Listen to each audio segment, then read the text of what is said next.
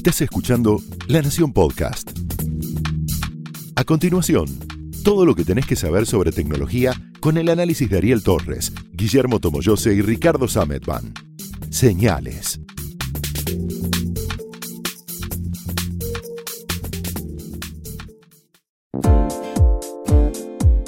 Buenas, ¿cómo están? Bienvenidos a Señales, el podcast de tecnología de la Nación. Yo soy Ricardo Sametban Y yo soy Guillermo Tomoyose Tomito. Y no está Ariel Torres. Nos vamos rotando. Cada tanto falta alguno. Alguien es- levanta la mano y dice, bueno, no voy a estar el próximo episodio. Esta vez no hubo levantada de mano, pero no lo tenemos a Ariel Torres en este, en este episodio. Pero tenemos la oportunidad de des- desarrollar uno de los temas de la semana que fue el lanzamiento, el anuncio oficial de Android 10, el nuevo sistema operativo de Google para dispositivos móviles, para teléfonos principalmente, también está disponible para tabletas, pero el interés de esta semana apunta a saber cuándo llega a los teléfonos móviles de, que utilizan el sistema operativo de Google. La gran, la gran expectativa que hay sobre, sobre este punto es que Android 10 viene con muchas novedades, nuevas funciones que cambian respecto a su antecesor, Android 9 Pie, que por sobre todas las cosas, primero deja de lado los nombres de los postres. Adiós a la nomenclatura alfabética de postres porque Google dijo es muy confuso. eh, en otras partes del mundo el marshmallow o el, el malvaviscos no es una golosina popular y a su vez también trae mucha confusión para los usuarios de este sistema operativo. Es interesante porque ahora tenés Windows 10, tenés Android 10 y tenés OS X. No, OS X no, ya no. Estoy, es un Mac viejazo. OS. Mac OS 10X, que es 10. Y en el caso de iOS ya está por el, por el 13, así que está adelantado. Pero el 10 es como el número de decir, bueno. Tenemos de ahora- iPhone 10. Sí, tenemos iPhone 10, tal cual. Eh, una, una cosa, una característica interesante que tiene el Android 10, pensando en lo que decía Guilla recién de las actualizaciones, ustedes saben que siempre sale la versión final de, de Android y primero está, como en este caso, disponible para los teléfonos Pixel. Hoy, si vos tenés un teléfono Pixel, te podés ya descargar eh, Android 10. También si tenés un teléfono de Essential, que es una marca que eh, fue bastante rigurosa en este punto, y una, marca, una, una compañía que hoy está bastante en el horno porque no, no tuvo buena repercusión sus, sus equipos. Fue pionera también en el, en, eh, en el notch, en el usar, en poner la cámara en el borde de la, de la pantalla y hacer que la pantalla recorriera su, En su forma, silueta. en forma de gota. Exactamente, fueron los primeros, de hecho, sacar, llegaron al mercado antes que el, que el iPhone X, que fue un poco el que, el que definió esto. Pero decía, están en estos modelos. eh, Está de forma inmediata, o sea, Hoy. uno tiene el teléfono en cualquier parte del mundo, cualquiera de los Pixel, que puede ser desde la primera generación hasta los últimos que acaba de presentar la compañía hace muy poquito, con la versión Pixel 3A y 3A XL o Plus, por decirlo de una forma, una pantalla más grande. Eh, todos los teléfonos Pixel, desde que se lanzaron hasta los últimos, van a tener Android 10. Y sumado al Essential Phone, que es el teléfono de la compañía Essential, que eh, tiene una relación, tiene un porqué más allá de la implementación técnica, que es que el creador de esta compañía es Andy Rubin, el, el padre de Android, que ya no está más en Google, está en Essential, pero también se tomó una licencia porque es una empresa que también está en bastantes problemas por las acusaciones que recibió Rubin por eh, conducta inapropiada. Sí, por acoso A- sexual, acoso a- sexual a, emplea- a una empleada de Google. Después tenés que eh, inmediatamente después, y ese inmediatamente es un mes más o menos, puede ser un poco más, va a llegar a los teléfonos con Android One, esta plataforma que trata de ser lo más pura posible en su implementación de Android y que tiene de hecho apoyo directo de, de Google. En la Argentina lo tenés en los teléfonos de Nokia en los teléfonos de Motorola, los Moto One. Eh, la, eh, Motorola tiene ya tres modelos ahora, el, el, El One, One. el One Action y el One Vision. Y la semana que viene, eh, probablemente o esta semana, tendremos uno más. Y, mm, y estos son los que normalmente reciben más rápido las, este, las actualizaciones. Si vos eh, seguís lo que pasó en años anteriores y medís más o menos el tiempo que pasó entre que anunciaron una versión de Android y estuvo disponible para, para Android One, son más o menos un mes y medio, dos meses. Eh, poquito más, poquito menos, hay que ver cuál es el caso. Se supone que en las últimas versiones, y esto es algo que Android 10 refuerza, hay un esfuerzo muy grande para cambiar cómo está desarrollado Android para facilitar esto. Android siempre tuvo un problema, que es lo que normalmente se conoce como fragmentación, que es justamente que hay un montón de versiones que conviven, y esto tiene que ver con que cuando Google saca una versión nueva, los fabricantes se toman su tiempo para actualizarla y en algunos casos ni siquiera lo hacen. Con las últimas versiones, primero con una función que se llama Project Treble y otra que debuta con, con Android 10, que es Project Mainline, lo que está haciendo la compañía es seguir un poco el modelo que tiene Windows. Vos tenés un montón de computadoras con Windows con una gran variedad de, hardware y sin embargo vos podés actualizar a Windows 10 si, la computadora cumple un, estándar mínimo de, hardware. En el caso de, de, Android son los fabricantes los que se encargan de publicar esta actualización. Vos no podés bajarte un Android y, digamos, forzar la instalación. Pero lo que está haciendo Google con, eh, con, el proyecto Treble y con Mainline es empezar a separar toda la parte del sistema operativo que depende del fabricante y toda la parte que puede generar Google. Primero lo hizo con algunas aplicaciones. Entonces, hoy tenés una versión de, ¿qué yo, de Gmail o de Google Maps que llega a un montón de dispositivos sin importar qué versión de Android tienen. Con Project Mainline, por ejemplo, lo que tenés son aplicaciones, eh, son actualizaciones de seguridad del sistema operativo que te van a llegar a través de Google Play. Hoy una actualización grande, sea un parche de seguridad, sea una actualización de todo el sistema operativo, depende de que la pruebe el fabricante y la homologue eh, la, la operadora. Salvo que lo hayas comprado liberado, en cuyo caso es solamente el fabricante. Con eh, Android 10 eso cambia y entonces esas actualizaciones de seguridad te llegan directamente de Google. No pasan por nadie más porque solamente cambian una parte del sistema operativo y entonces que es ajena al, hardware y entonces el fabricante no se tiene que ocupar de verificar que sea, que sea compatible. Lo bueno de esto es que vas a tener mucho más, este, estas actualizaciones de seguridad eh, van a ser mucho más, más rápidas. Lo malo, por supuesto, es que si tenés un teléfono que no tiene Android 10 y no se actualiza Android 10, no accedes a esto. Y hay un montón de gente que tiene hoy equipos que no van a llegar a, Android 10, que en el mejor de los casos se van a quedar en, Android 8 o 9, que es donde por ahí están ahora.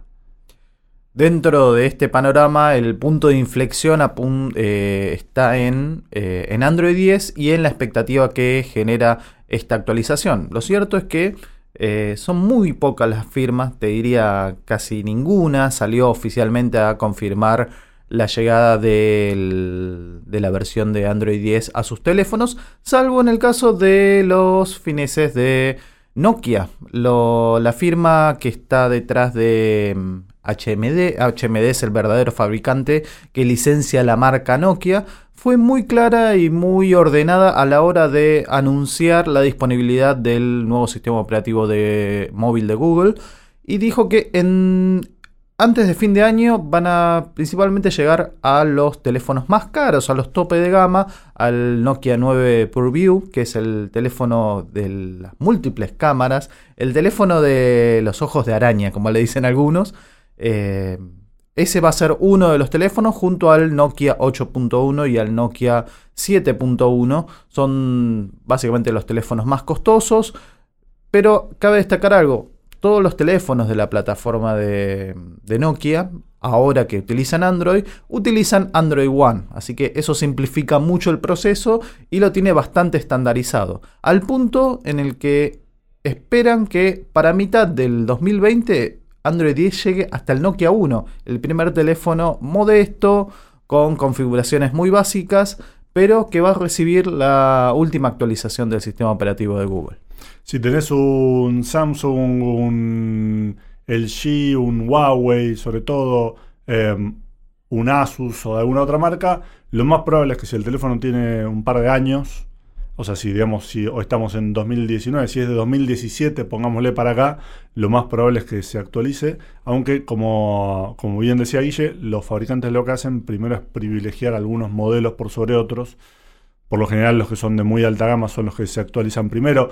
Hay un video dando vueltas por ahí de un youtuber brasileño que hace un par de semanas encontró la manera de bajarse una actualización de firmware para el, para el S10 con este con Android 10 justamente por más que todavía no está no está disponible oficialmente pero lo que dicen es que ya ya está disponible internamente que lo están terminando de probar y que sería una actualización para este teléfono lo mismo que para algunos de Huawei de Xiaomi y de otras marcas más cercano al tiempo, que están los fabricantes, gracias a esto que te contábamos, de estas, esta manera de cambiar cómo está instrumentado mm, eh, Android, van acelerando los tiempos para hacerlo disponible. Una de las cosas que para mí está buenísima de Android 10 tiene que ver con los gestos. Me hace acordar mucho a eh, BlackBerry 10. Sí. también al Nokia N9. Un pionero BlackBerry 10 en implementar el tema de los gestos incomprendido para la época.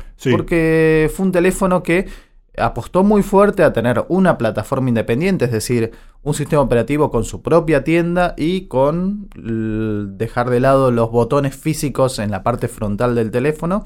Eh, el Z10 fue el primer teléfono que salió al mercado y lo cierto es que no aprendió y fue algo que después, eh, un guante que recogió luego iPhone, en su modelo iPhone 10, en el, en el último en la última gran actualización que hizo Apple en su smartphone y ahora es el paso siguiente que va tomándolo Google con la actualización de Android 10. Sí, lo había implementado parcialmente en Android 9. Si vos tenés un teléfono en Android 9, podés elegir entre mantener los tres botones de control, el triangulito para ir para atrás, el círculo para ir a inicio y el cuadrado para para ver las aplicaciones activas.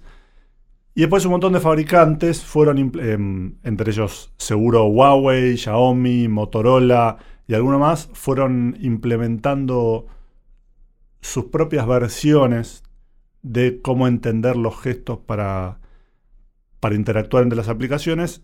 Y ahora con Android 10 viene una versión que todo el mundo considera que es un compendio de todo eso que tiene mucho también de lo que tiene el iPhone en, en iOS, pero que le agrega em, usabilidad y hace que sea bastante práctico. ¿Cuál es la gracia de todo esto? Es que no tengas que, que esos tres botones no te ocupan lugar en la pantalla. Básicamente es eso. Entonces, sobre todo cuando tenés estas pantallas grandes y tenés estas pantallas que casi no tienen marco, el hacer un gesto te permite cierta imprecisión al momento de hacer el gesto que el botón te obliga a ser mucho más, más preciso. Y ahí tenés eh, tres que son muy parecidas a las que estaban en, BlackBerry 10, que son las muy parecidas a las que se implementan en, en iOS también. Eh, un gesto hacia arriba para mostrar la lista de aplicaciones, un gesto al costado para ir y venir entre, entre aplicaciones activas o para ir para, para atrás. Y justo junto con los gestos viene otra cosa que también habían implementado algunos fabricantes por su cuenta, pero que ahora mete Google desde para, todo el sistema operativo de manera nativa y que facilita las cosas, que es el modo oscuro. El, tan esperado modo oscuro que eh, también empezó a estar disponible en distintas aplicaciones de forma independiente. Eh, principalmente redes sociales o eh, YouTube, en el caso del reproductor de video, y que ahora empieza a ser algo más uniforme y que les permite poder a los desarrolladores poder utilizar la base de Android para oscurecer sus aplicaciones. Básicamente acceder a, la API o a la interfaz de aplicaciones para eh, básicamente simplificarle la tarea a los programadores para que todos puedan tener eh, una aplicación que no tenga el fondo blanco y eso impacte en el cansancio en el uso de la aplicación y que puedas estar con la vista un poco más descansada. La idea del modo oscuro nació para ahorrar batería en pantallas AMOLED que consumen menos energía cuando están mostrando un, color oscuro. No es así en, el LCD que consume lo mismo, no importa qué color esté mostrando. Pero también hay una polémica en esto porque si bien, eh, como bien decía Guille, la idea del, del modo oscuro es no solamente ahorrar batería, sino también eh, hacer que toda la pantalla sea, brille menos, digamos, te, moleste menos a los ojos. Hay un montón de gente que dice que en realidad es un, eso es, eh, termina siendo nocivo porque estamos, por cómo están, por cómo trabajan nuestros ojos, nos resulta mucho más claro leer un texto en negro sobre un fondo blanco que en blanco sobre un fondo negro. Pruébenlo, van a ver que efectivamente en, muchos casos la, eh, usar un, la pantalla con un tono blanco, a priori, tal como es la moda actual, uno diría, eh, pero qué brillante, qué sé yo, pero termina siendo más cómodo que el modo negro. Igual el modo negro además tiene una cuestión estética muy linda, yo creo que parte de su popularidad actual va por ahí. Eh, pero no se dejen, eh, no se dejen llevar, digamos. Búsquenlo, eh, pruébenlo, vean cuál, cuál les, este, les resulta más, más cómodo. Hay un ahorro cuando vos tenés una pantalla AMOLED tampoco y pones es, un coso oscuro, pero tampoco es la, no es significativo. No es significativo. También está en, en, iOS, también está en Windows, está en todos lados. Eh, y faltaba esta, esta versión canónica de, de Google. Lo que a mí sí me parece interesante de Android 10, dos, porque digamos, estas por ahí son cosas más sutiles y que no necesariamente vas a, vas a notar. Dos cosas que me parecen súper interesantes y que son como futuro. Una es medio pava, no es tan futuro, pero la otra es muy futuro. Una son las, este, las respuestas inteligentes o automáticas.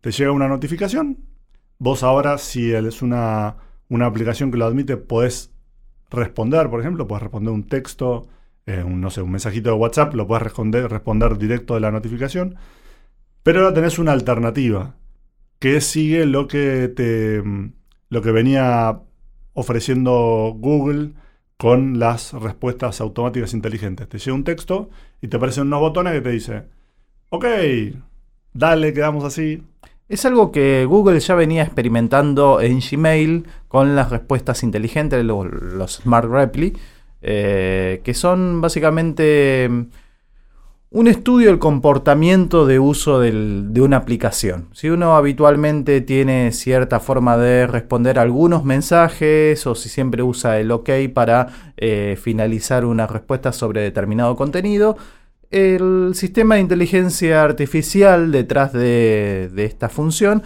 hace que vaya apropiándose de algunas características propias del usuario. Tal vez decir OK con la palabra completa, sin, sin utilizar el OK para responder un mensaje, tal vez se vuelve más cotidiano y es lo que te va a ofrecer el sistema.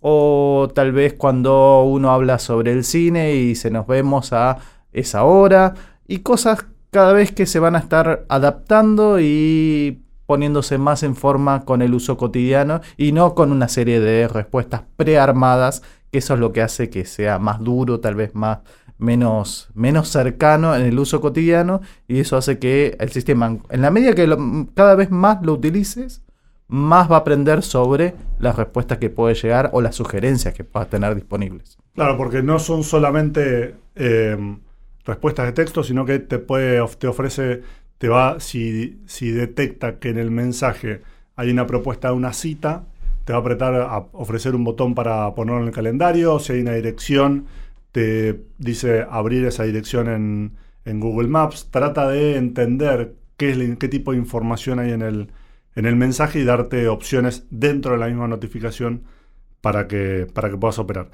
Y después la otra, que es como súper interesante y es muy, muy de este momento, eh, son es el subtitulado automático, subtitulado de video automático. Que no solamente, y lo, lo, interesante es no solamente es en video, sino que también, por lo que leí ahí, eh, funciona para podcast, por ejemplo, como este. Vos por ahí estás escuchando este podcast, o vas a estar viendo un video, una videollamada, pero un- cuando decimos un video es cualquier video, no es que es un video en YouTube, que qué sé yo. Eso No. es lo que tenemos más presente. Cada vez que entramos en un video de YouTube podemos activar el subtitulado automático, que básicamente es el sistema de inteligencia artificial de Google tratando de comprender qué es lo que la persona dice cuando hay menos ruido y la persona tiene una dicción mucho más clara. eh, y aún así no tanto, muchas veces el sistema funciona bastante bien, funciona muy bien en inglés, en español, bueno, hasta ahí depende. Y esto parece que va a estar disponible ya no solamente para los videos de YouTube, sino ya para dentro de las funciones que estemos utilizando en el teléfono móvil con Android 10. Claro, en realidad ellos lo, lo- proponen para un video, pero en realidad es para cualquier audio, porque lo que importa en el video es el audio. Eh, lo mismo que este, digamos que, lo A ver, lo que hace es subtitular el audio, ¿no? Si lo ves en el video, pero lo que toma es el audio y lo que hace es esa misma herramienta que te permite a vos hablarle al teléfono y dictarle un mensaje es la que usa para tomar el audio de un video o de un, o de un archivo de audio mismo y transformarlo en texto y mostrártelo en pantalla a medida que lo va escuchando. La gracia es que lo hace en tiempo real y esto es un dato que para mí es fundamental porque está buenísimo, es no necesita una conexión a internet. Sí, que eso es lo que básicamente uno siempre asocia al subtitulado automático, la necesidad de interpretar lo que dice la persona, enviarlo a los servidores de Google y darte la respuesta cuando ves, recién ahí ves los subtítulos. En este caso, no hace falta tener la conexión a internet. Eh, entonces, si vos estás haciendo una videollamada, por ejemplo, eh, y hay mucho ruido, la estás haciendo, sé yo, en el subte. eh, bueno, por ahí en, en el subte no te va el ancho de banda una videollamada, pero estás viendo un video en el subte. Pero en el futuro, en la futura Buenos Aires con 5G tal vez va a funcionar bajo, bajo tierra en el subte. Tal cual. Pero estás en un lugar que es muy ruidoso, pero querés mantener viendo ese video por lo que, lo que sea. Sí, los cafés y los restaurantes suelen ser lugares con mucho ruido. Eh, en una entrevista que solemos hacer, en muchas de las tareas que hacemos de forma cotidiana, estamos en lugares ruidosos. Bueno, ahí le activas el subtítulo automático y teóricamente va a, va a ver el video. Yo calculo que también va a haber una andanada de videos graciosos con, ya hay traducciones locas, eh, pero acá va a estar acompañada con el, con el video, con lo cual lo hace, lo hace mucho más, este, más interesante. Y por supuesto, una de las cuestiones, tal vez, no podemos decir pavas, pero que sí nos importa a los argentinos Ah, es... precisamente, Guillermo. Exacto. El mate, el emoji del mate, finalmente desde todo el año estuvimos hablando de la llegada del emoji del mate y bueno, finalmente va a llegar y va a estar disponible en Android 10.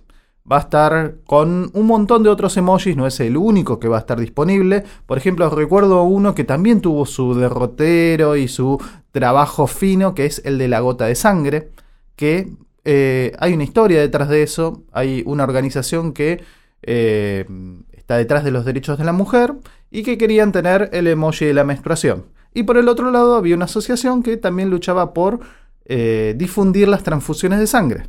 Entonces se unieron y dijeron, ¿por qué no vamos con un emoji en común? Y ahí es donde está la gota de sangre, que es, de vuelta, no deja de ser una gota de sangre y cada uno lo puede resignificar de acuerdo a sus propias causas. En el caso nuestro, el emoji del mate es el, el símbolo de una bebida que, si bien fue esta, esta ilustración fue impulsada desde la Argentina con los integrantes de, de La Nación, con Florencia Coelho, con Santiago Narra, con todo un equipo de diseñadores, ilustradores y especialistas que impulsaron la bebida, lo cierto es que también nuestros hermanos brasileños, uruguayos, paraguayos van a poder disfrutar de esta bebida y, por qué no, de la gente de Medio Oriente, donde es una bebida muy popular. El emoji del mate ya está en eh, la versión web de Twitter, ya está en Windows 10 y va a estar en iOS 13 eh, cuando esté disponible, pero si ya, si ya tienen un teléfono con, con Android 10, eh, lo van a poder implementar. Y bueno, ya con este cierre para presumir, para aquellos que puedan tener Android 10 y puedan presumir el emoji del mate, del modo oscuro y de un montón de otras nuevas funciones, los dejamos hasta la próxima semana en un nuevo episodio de Señales, el podcast de tecnología de la nación. Chao. Adiós.